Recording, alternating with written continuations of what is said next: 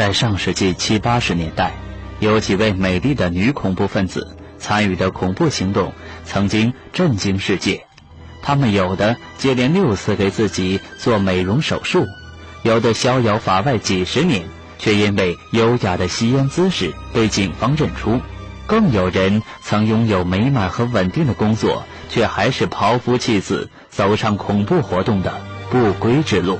本期档案揭秘，接下来为您讲述的是美丽与恐怖分子的传奇经历。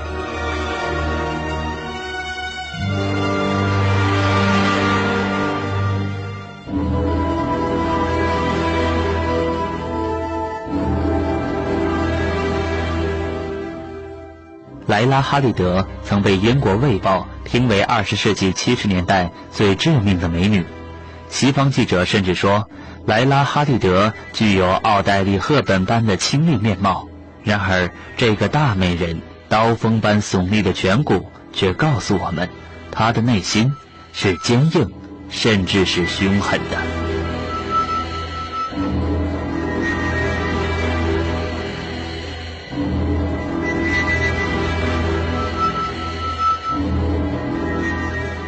哈利德出生于海法。一九四八年，第一次中东战争爆发，海法被以色列军队攻占。还在学走路的哈利德与全家一起沦为难民，并逃到黎巴嫩。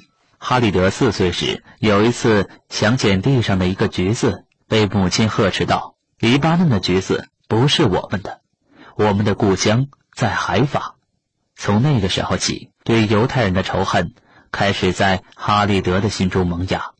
十年以后，哈利德加入激进组织阿拉伯民族主义运动，并开始怀着这种仇恨，整天练习格斗术。他要把自己变成一把刺向犹太人的利刃。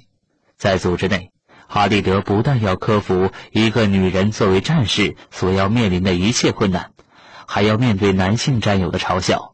但哈利德的刻苦勤奋，逐渐使男性战友的嘲笑变成了嫉妒。一九六九年。上级决定把一项重大任务交给他，劫持环球航空公司由罗马飞往雅典的第八四零号航班。哈利德和同伴们顺利地让机组人员就范，并强迫他们把飞机开往大马士革。在途中，哈利德勒令驾驶员将飞机开过海法上空。从那里，哈利德终于看了一眼自己的家乡，因为从记事起。哈利德从未看过一眼自己的家乡。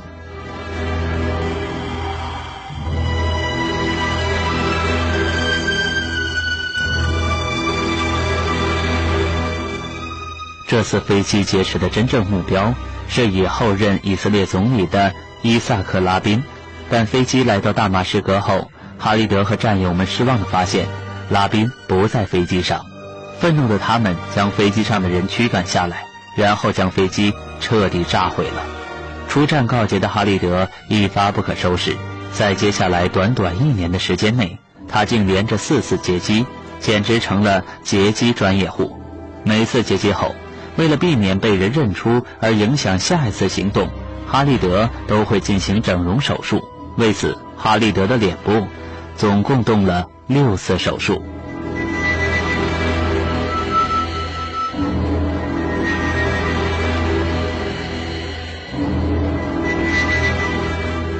一九七零年九月六号，刚刚接受了整容手术的哈利德与尼加拉瓜人帕特里克·阿基罗一起策划劫持由阿姆斯特丹飞往纽约的以色列航空公司第二一九号航班。机场保安对他有所怀疑，他问哈利德：“你拿的是洪都拉斯护照，那你应该懂西班牙语了。”哈利德用西班牙语回了一句：“是的，先生。”保安便把他放上了飞机。其实那是哈利德所懂的唯一一句西班牙语。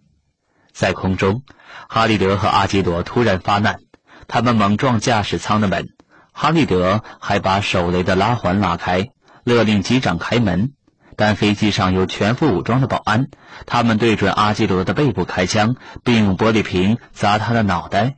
而哈利德可能因为长得比较漂亮，保安没对他下毒手，只是把他打晕了。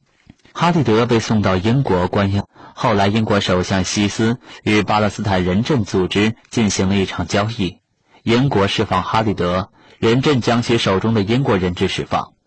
第二年，也就是1971年，巴勒斯坦方面宣布不再使用劫机手段，劫机专业户哈利德终于不用再去做整容手术了。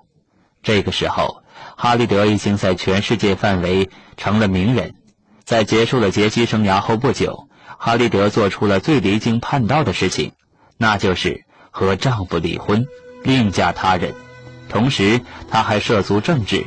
如今，哈利德是巴结组织最高权力机构巴勒斯坦全国委员会的成员，居住在约旦首都安曼，已渐渐成为一名温和的政客。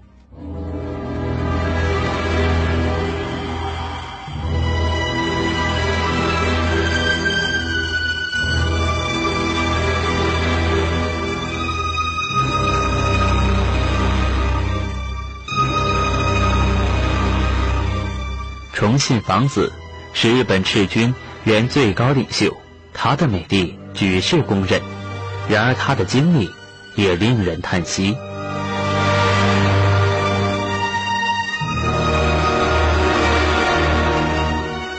崇信房子一九四五年九月三号出生于东京，父亲名叫崇信莫夫，是日本战前右翼暗杀团体血盟团的成员。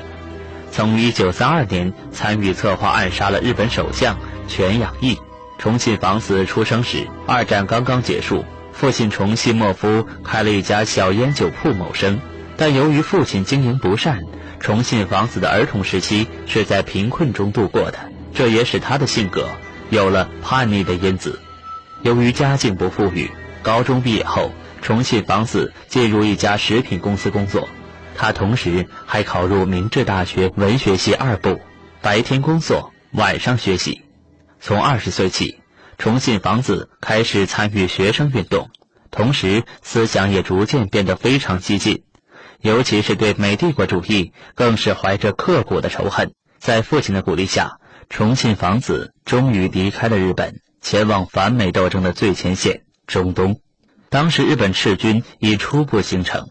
他们曾策划袭击首相官邸，并秘密建立基地进行训练。哪知基地被警方破获，赤军大批骨干被捕，残余人员劫持日航飞机逃到中东地区。就这样，日本赤军在中东集结起来，重信房子很快成为其领袖。日本赤军与巴勒斯坦人阵等组织一起，开始对他们所认为的美帝国主义走狗以色列进行恐怖袭击。一九七二年五月三十号，日本赤军成员奥平冈市冈本公三、安田安之等人用捷克制 V 二五八冲锋枪和手榴弹，在以色列特拉维夫的本古里安机场向普通旅客发动攻击，造成二十四人死亡。